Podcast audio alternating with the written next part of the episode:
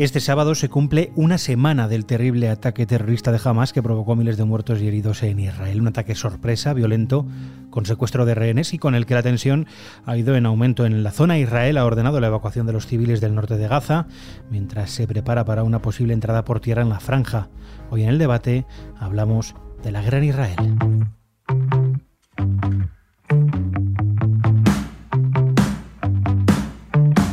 Laura López Caro es periodista, fue corresponsal de ABC en Jerusalén entre 2006 y 2012, aunque también estuvo antes por la zona. Laura, ¿qué tal? ¿Cómo estás? Bienvenida al debate. Muchas gracias, ¿qué tal? Nos acompaña también Andrea Polidura de la sección de internacional del periódico. ¿Qué tal, Andrea? Hola, ¿qué tal, Diego?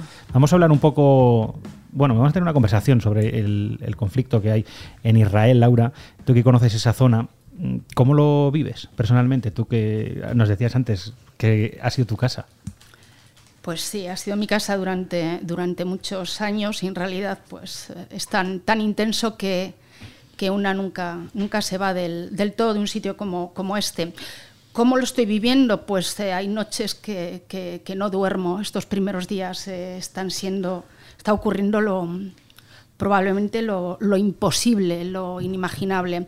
Entonces, eh, todavía nos queda por ver mm, un montón de pasos que nos van a a helar la sangre, probablemente la, incursión por tierra de, Israel en, en, Gaza y quién sabe si estamos ante la participación de otros eh, agentes regionales como Hezbollah, que lleva desde el primer día tirando desde el norte, eh, Irán, que dice que no, pero y, y que esto se, se convierta en un conflicto pues extendido. Dices que una nunca se va de, de, ahí. Quienes no se van y siguen se acostumbran a vivir como estamos viendo estos días, con misiles, con cohetes, eh, con ese sonido de las sirenas.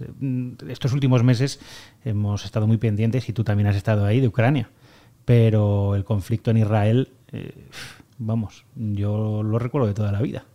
Pues sí, es un conflicto que ya suma muchas décadas, como todos sabemos, y eh, claro que unos y otros conviven y coexisten con este conflicto, aunque de forma muy distinta. Estamos hablando, por ejemplo, de las sirenas. Hay sirenas en Israel.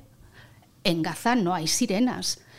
Eh, en Israel suenan las eh, sirenas cuando, cuando se dispara desde dentro de, de Gaza, que es el territorio de Hamas, y se disparan cohetes, que no misiles un misil es un cohete guiado, tecnológico. Lo que se dispara desde, desde Gaza son cohetes más o menos artesanales. Por eso lo que hemos visto durante toda nuestra vida es que los cohetes lleguen eh, a la zona periférica de, de, Gaza.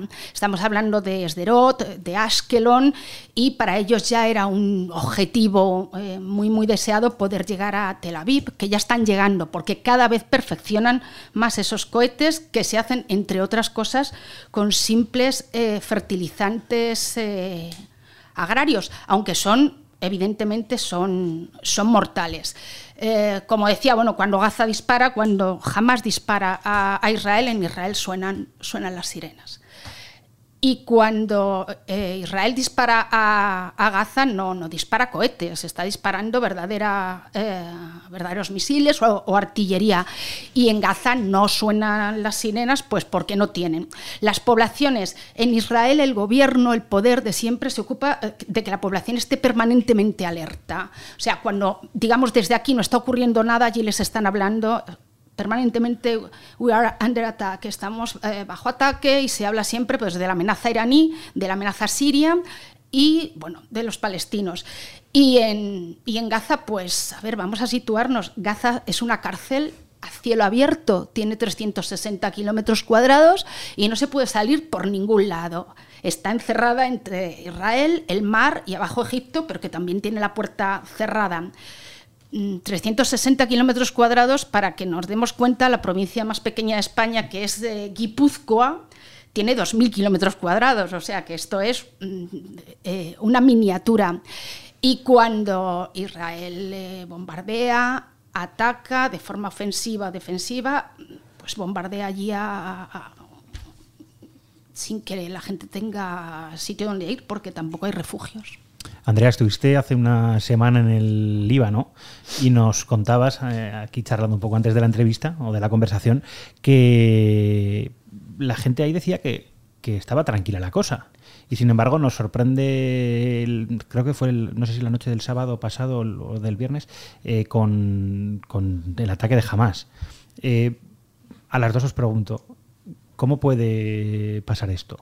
¿Qué, falla en la inteligencia, si es que falla? Eso también da lugar a otro tipo de teorías. Eh, ¿Por qué no se pudo evitar esto? Bueno, nosotros eh, tuvimos la suerte de poder ir justo un día antes de que todo esto explotara. Estuvimos en el sur del Líbano visitando la zona. Es un polvorín, al fin y al cabo. Eh, Israel y el, el, Líbano están separados por una frontera que ni siquiera es frontera porque ninguno de los dos países reconocen esa línea de marcación marcada por la ONU. Eh, España tiene ahí un contingente muy amplio desplegado eh, solamente para que efectivamente eh, monitorizar este cese de hostilidades, como hemos visto, y nos decían allí, esto es una calma tensa.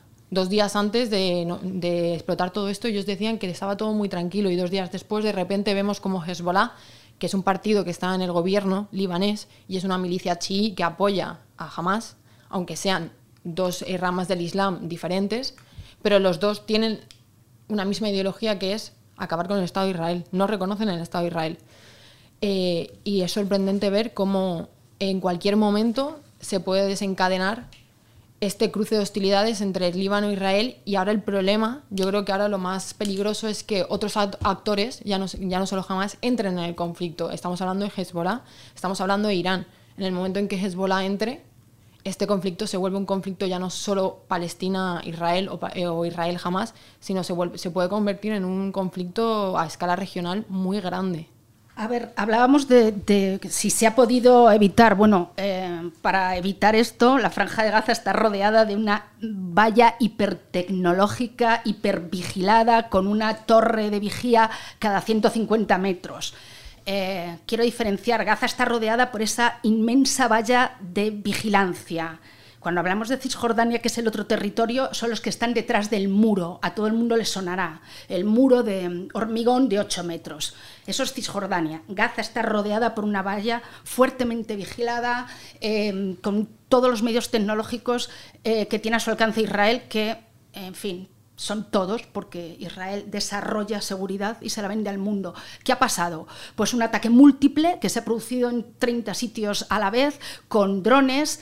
Eh, por supuesto que Israel no permite que a la franja entren drones. ¿Por dónde han llegado? Ah, por el mismo sitio que pueden haber llegado muchísimas armas que están esperando a los tanques judíos ahora mismo, que es, por ejemplo, por, eh, bueno, por los túneles que hay debajo de la frontera con, con, Egipto. ¿Qué es lo que ha ocurrido? El fallo de inteligencia es clamoroso. Hay muchas voces que están pidiendo al gobierno de Netanyahu y tal, eh, vete de aquí, pero bueno, bastante tenemos como para andar también ahora con una inmensa crisis de gobierno cuando se ha producido lo contrario, un gobierno de concentración. Lo que ha ocurrido es que la inteligencia lleva muchísimo tiempo no solo confiada en que ya el status quo se ha alcanzado y más o menos está todo en su sitio, al final los ojos del mundo están ya en la órbita soviética, en otro lado, y Israel como Estado está envuelto en un debate interno y en una, en una pelea doméstica de formo gobierno, no lo formo, lo formo con este, vamos a otras elecciones, no, eh, volvemos a empezar, pues que ha distraído enormemente, enormemente eh, pues, pues, de, la amenaza que tienen al lado. Eh, así es que es esa confluencia de confianza y de, y de bueno, pues dedicarse a los asuntos internos de una manera nunca, nunca vista. Es un, fallo clamoroso, de verdad. Sí. Yo comparto la misma opinión.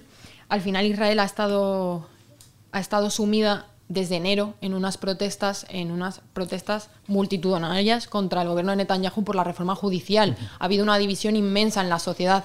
La, causa palestina se ha visto opacada por todo esto.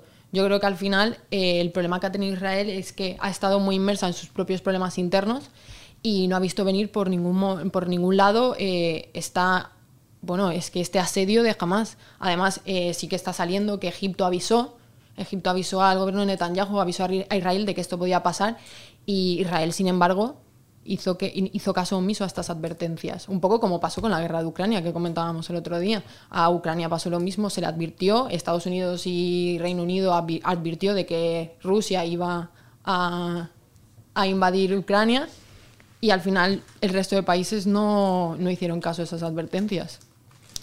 Vimos, eh, llevamos viendo unos días unas imágenes, vamos, son durísimas. Además de la masacre que se cometió esa noche, eh, ha habido una toma de rehenes enorme que, fijaos, vamos, a mí me, me duele el, escuchar que hay mucha gente que prefiere, oye, a mi familiar prefiero que lo maten a que siga retenido, que es una barbaridad escuchar esto. O sea, es, una, es un... ¿Qué pasa con Hamas y con los rehenes? Porque hay precedentes. Por supuesto. Eh, desde el primer momento, bueno, pues cuando hemos comentado entre gente que hemos estado por allí, eh, la clave de todo lo que está pasando eh, son los, los, rehenes. Voy a poner solamente dos ejemplos. La guerra de 2006 de Israel con el Líbano, que, bueno, todos recordaremos que se desencadenó en un, en un verano, un 12 de julio, no es de Israel con el Líbano, es de Israel con Hezbollah un 12 de julio del año 2006 se produce porque Hezbollah captura dos soldados en la línea eh, de, demarcación. de demarcación de la que antes estábamos hablando. Captura a dos soldados, a Regev y a Golbasser, y se los lleva. Eso desencadena una guerra, recordarán que es la de los cohetes Katyusha, que era lo que, lo que lanzaba Hezbollah, y, Israel a cambio bombardeaba eh, desde el aire toda la zona de Tiro del sur. Esa guerra eh, eh, acabó con 1.500 muertos, duró aproximadamente un mes, por dos rehenes. Luego, si hay tiempo, contamos lo que ocurrió con esos dos rehenes. Y luego tenemos una cuestión un poco mm, más reciente que fue, jamás en una escaramuza que hubo con el ejército consiguió llevarse a un solo soldado el soldado eh, Gilad Salit, que era un chico muy, muy joven, y lo tuvo, em, lo tuvo secuestrado dentro de la, franja de Gaza durante cinco años, hasta el año 2012. Cinco años. Daba pruebas de vida de él. Este chico sabíamos que estaba vivo. Bueno, pues ese chico em, Israel lo canjeó por mil presos palestinos. O sea, a cambio del chico entregó mil presos palestinos. Eh, ¿Dónde quiero ir a parar? Israel no deja a nadie atrás, particularmente si son sus militares, pero también a su sociedad civil. Quiere decir, eh, Israel le pide a su sociedad enormes esfuerzos, esfuerzos de tensión, esfuerzos de todo el mundo hace un servicio militar de dos y tres años, los hombres tres años, las chicas eh, dos años, estar permanentemente eh, en, tensión, todos son reservistas. Estamos viendo que ahora han levantado un dedo y hay 300.000 reservistas. Entonces, a cambio de ese gran esfuerzo que Israel pide a su población, eh, la promesa es no dejar a nadie atrás a nadie. Ahora mismo con esta operación jamás se ha llevado dentro de la franja un número indeterminado de personas. No sabemos cuánto. Israel no les va a dejar atrás, quiero decir. Eh, que es mejor que les maten, es que es mejor no pensar lo que están haciendo con ellos con esas mujeres, con esos hombres pequeños, eh, medianos, lo que sea. Es mejor no pensarlo. Y desde luego que cualquier eh, judío de Israel eh, dirá, prefiero que lo maten a que lo tengan vivo, porque mejor no, no pensar la clase de torturas o de maltratos que estarán sucediendo ahí dentro.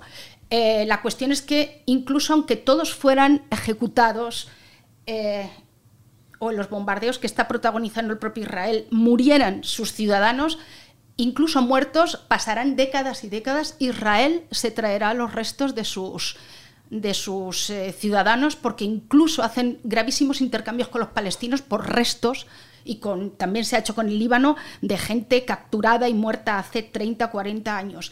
Eh, y quiero decir una, una cosa más, cuando hablo de de las torturas y de las penalidades a las que estarán sometiendo los palestinos a los israelíes que, que se han llevado, todos podemos eh, hacernos una, idea y no hace falta entrar en, detalle. Podemos eh, hablar también, Laura, tú que los conocerás bien, cómo son los kibbutz y cómo, qué origen tienen, qué tipos de familias viven ahí, porque en Israel hay sensibilidades políticas diferentes.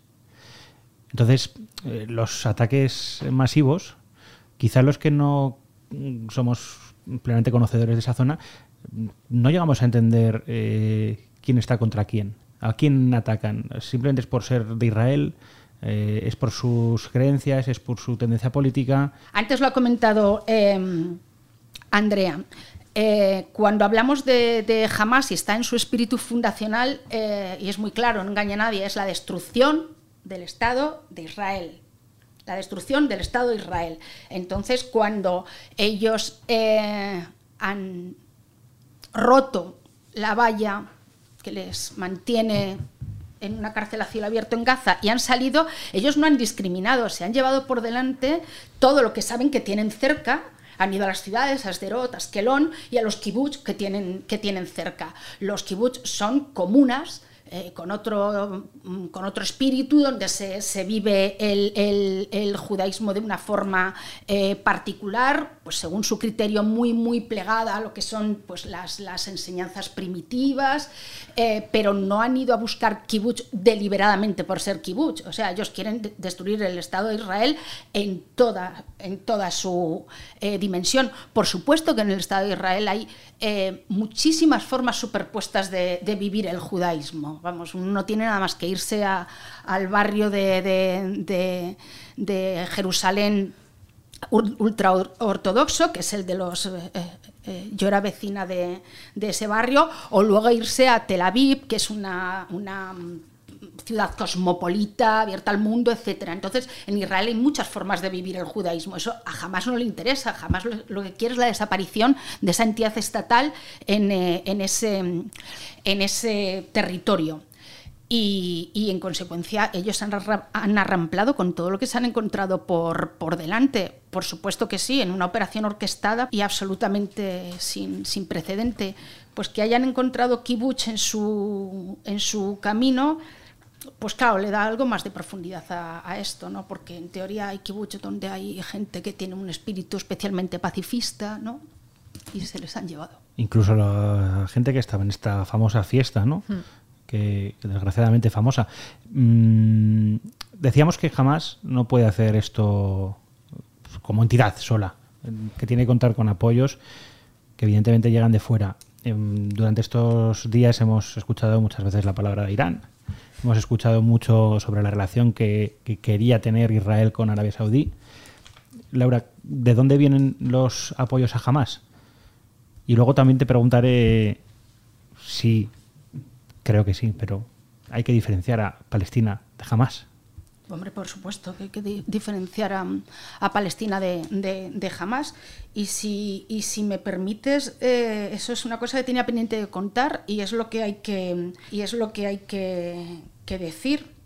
Em, Palestina tiene dos territorios, que es la Franja de Gaza, que está absolutamente controlada por, por Hamas, y luego en Cisjordania está la otra gran parte palestina, que, que es Al-Fatah Em, vamos a ver.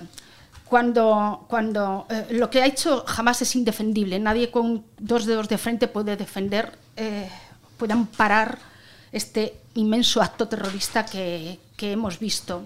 Pero lo que tampoco podemos pretender es que haya una población de dos millones de personas en la franja de Gaza, también controlada absolutamente por Hamas, que lleva 16 años bajo un embargo férreo. Quien haya seguido un poco este conflicto desde, desde hace tiempo sabe bueno, pues que a, los palestinos en el año 2006 eh, como consecuencia del proceso de paz, de los acuerdos de Oslo, de Taba, de todo lo que se estaba conviniendo para ver si se llegaba a la solución de dos estados, a los palestinos se les eh, impuso, tuvieron que hacer en el año 2006 eh, unas elecciones democráticas, unas elecciones democráticas limpias, porque allí hubo más observadores que, en el infinito, ¿no?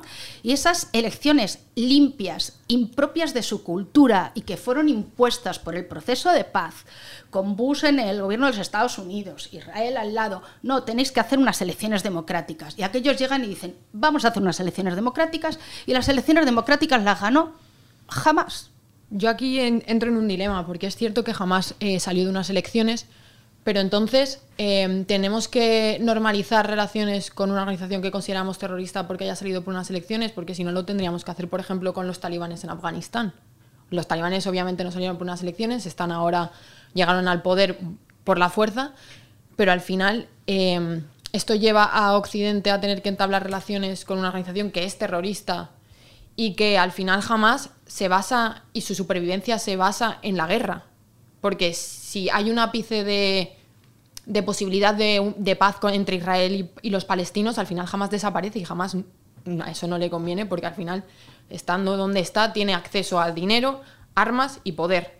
Entonces, esta es mi pregunta, ¿no? Hay que normalizar o entablar relaciones con una organización terrorista aunque llegue al poder a través de elecciones. Uno de los grandes debates que hubo antes de esas elecciones fue si jamás se podía o no presentar a esas elecciones. Y eso no lo, decidimos, Andreas, ni tú ni yo, lo decidieron ellos. O sea, en el marco internacional que estaba organizando estas elecciones, se decidió que jamás se podía presentar a esas elecciones. Igual que Al-Fatah, que, bueno, digamos que es el, eh, el partido de, de Arafat, ¿no? Y en esas elecciones, que ya están producidas y se hicieron en su contexto, jamás se decidió que se presentaba. Pero es que además ganó esas elecciones y en el momento en que ganó dijeron, no, no, no, hay que saltar la banca porque esto no es lo que queremos. Perdone, que las elecciones van de esto, de que al final gane uno y que los demás, pues si no nos gusta, nos tengamos que aguantar o nos tengamos que, entender.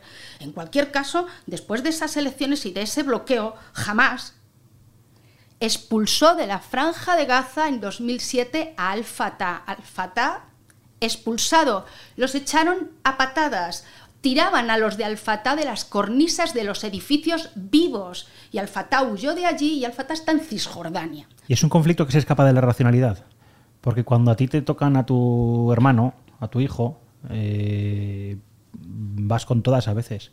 No, no piensas en las consecuencias que pueda tener más allá de las que tienen para Se ti. escapa muchísimo de la racionalidad, muchísimo.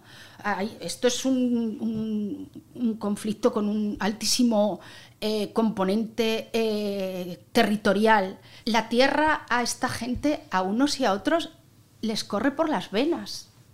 Entonces, los palestinos, si uno quisiera ponerse en la cabeza de, de, de, de los, pues los, terroristas, de Hamas, diría, no, no, es que en mi casa están viviendo otros, ¿no? Pero es que para Israel eh, también es su tierra y la están ocupando los, los, contrarios. Eh, una de la, solución de, de Oslo se, defini, se, definió como paz por, por territorios, pero es que vemos que hay partes que no quiere paz a cambio de territorios caso de Hamas. Hamas no admite nada, nada más que la recuperación integral de lo que creen que es suyo. Eso es absolutamente imposible, es una parte con la que no se puede, no se puede hablar. Pero que esto es, eh, tiene un componente irracional muy, muy, muy racional. La tierra de mis antepasados, la tierra de, de, mis padres, la tierra de mis... Y eh, bueno, para el pueblo de Israel, es eh, el pueblo elegido, es la tierra prometida, ahora ve tú y diles allí que hay que hacer líneas y que hay que renunciar a cambio. Entonces, claro que es todo lo contrario a, sencillo, con mucho componente irracional. Yo quiero destacar que este conflicto ya levanta aquí muchos sentimientos en España, entre los españoles, en Europa. No nos podemos llegar a imaginar que incluso aquí nosotros estamos divididos. Eh, la gente allí, los israelíes y los propios palestinos. O sea, al final es que te toca y estás viendo a tus hermanos, a tus primos, a conocidos, todo el rato sufriendo, ya sea una parte u otra. O sea, es, un, es imposible eh, contar esto con una racionalidad y ser eh, objetivos si te están tocando todo el día. Y es que no es un conflicto que sea hace 20 años, 30 años, es que es todos los días. Hay pequeños encontronazos, escaramuzas todos los días hasta que un día explota, como hemos visto estos días. Pero esto no viene de la nada. Viene de que unos y otros se enfrentan cada día. Entonces es muy complicado lo vemos fuera, desde fuera, desde, desde el espanto eh, máximo y lo que, lo que está ocurriendo estos días es de una gravedad máxima y diferente a, a lo que hemos podido ver en las décadas anteriores, pero lo vemos desde fuera. Eh, desde dentro, por ejemplo, eh, es algo absolutamente presente, pero tanto en el lado israelí como en el lado palestino es presente 24 horas al día en qué lado vives y, que, y la amenaza, etc. Por ejemplo, en, Israel, bueno, aquí uno, uno entra a, a, un bar o a un local o lo que sea y a lo mejor nos encontramos siempre con el cartel de no fumar, ¿no? En Israel, en las entradas de todos los establecimientos hay un cartel que pone no entrar armas entonces yo voy a Zara o voy a tomar un café o voy a una farmacia y lo primero que enseñas en todos los sitios es abrir el bolso y mostrarlo, hasta el punto de que yo venía aquí a ver a mi familia a España y entraba a Zara con el bolso abierto, porque todo el rato tienen que estar comprobando, hay armas por la calle todo el tiempo, en Gaza hay armas por la calle todo el tiempo, y luego los mensajes, em, la, el relato, la retórica desde el gobierno eh, israelí y no digamos desde, pues desde Hamas en, Gaza, la retórica es muy potente y 24 horas al día. O sea, en ningún momento puedes olvidar que estás en, ese conflicto. Em, siento decirlo, de, se vive em, con, con una normalidad, porque no tienen otra. Hmm. No tienen otra. Mm, entonces tienen que, vivir con las circunstancias que, tienen y en, los territorios palestinos pues, pues también. Incluso cómo está dibujado Gaza, me refiero al, mapa de sus calles. Eh, hablamos de que es una ratonera, de que, de que, pero es que es un laberinto. Eh, yo invito a los oyentes a que hagan un ejercicio con Google Maps, por ejemplo, acercarse a esas moles grises que se ven pintadas en, el, mapa.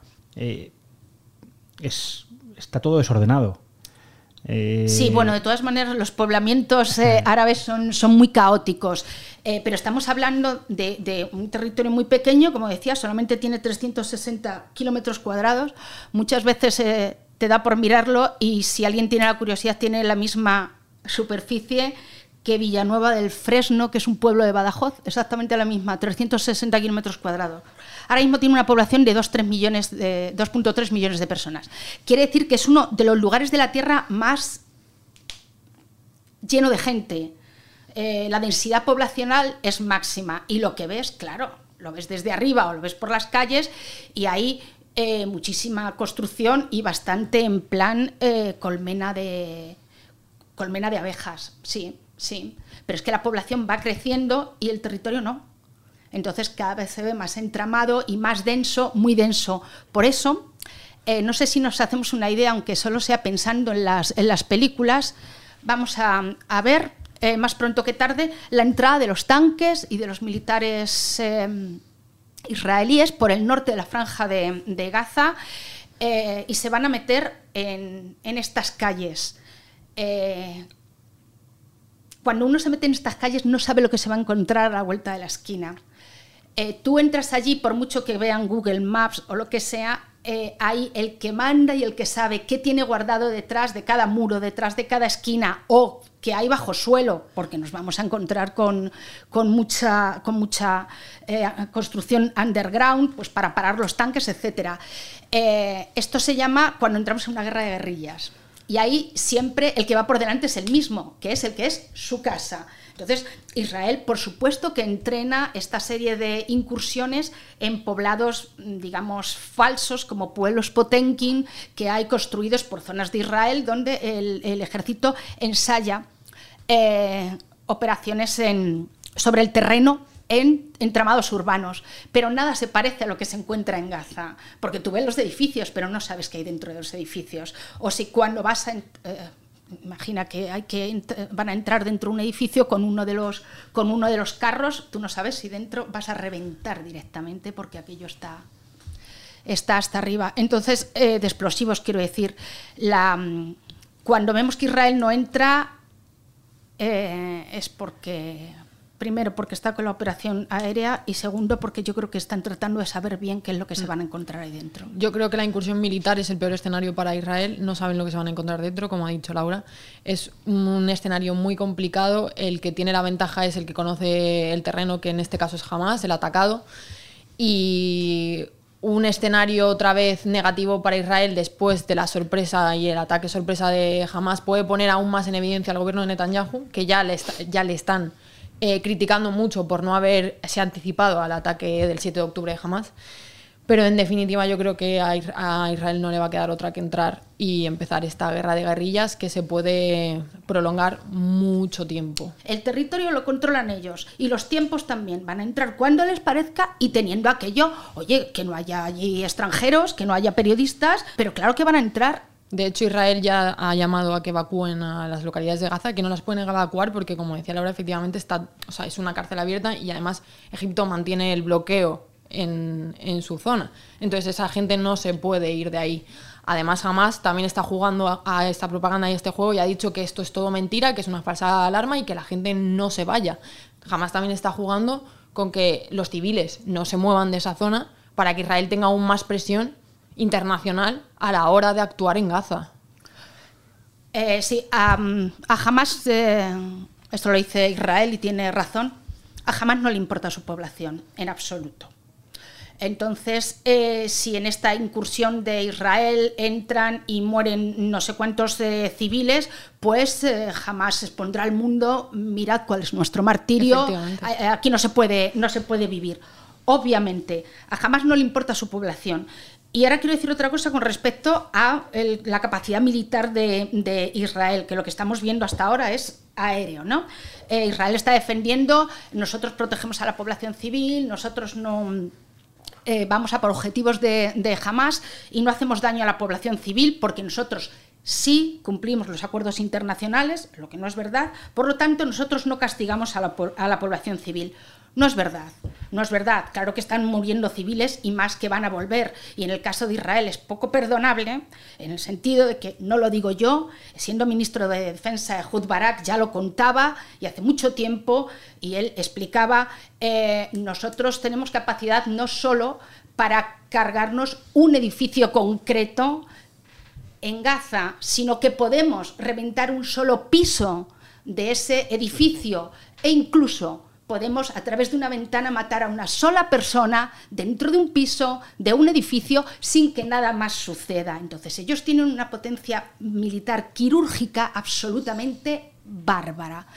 Cuando veremos o lo hemos visto otras veces, por parte de Israel, bombardear instalaciones de la, de la ONU, de la UNRWA, donde la gente se está ocultando. Y su solución es, no, se están ocultando los de Hamas allí dentro y se acabó. Y entonces ya tengo motivo para, para bombardearlo. Y, pues lo vamos a ver. Y por delante, empiezo, acabo por donde he empezado, a Hamas le importa poquísimo su pueblo. Y son los primeros que van a exponer a su pueblo. Y cuidado, igual exponen a los rehenes israelíes en las azoteas o sacando imágenes y diciendo venir a por nosotros, mira a los primeros que te vas a llevar por delante, que es a los tuyos. Y han amenazado, de hecho, con hacer como el ISIS y que por cada civil que muera en Gaza, palestino, van a matar en directo a los rehenes israelíes. Eh, eso lo han hecho los palestinos antes que el ISIS. no, no. Em, los palestinos no se inspiran en el ISIS, el ISIS se inspira en los palestinos. O sea, en este orden. Hablabais de que Israel no sabe qué se va a encontrar dentro. Eh, los periodistas eh, muchas veces hacemos el ejercicio, no sé si erróneamente o no, pero el ejercicio de intentar anticiparnos a ver qué puede pasar y charlar sobre supuestos.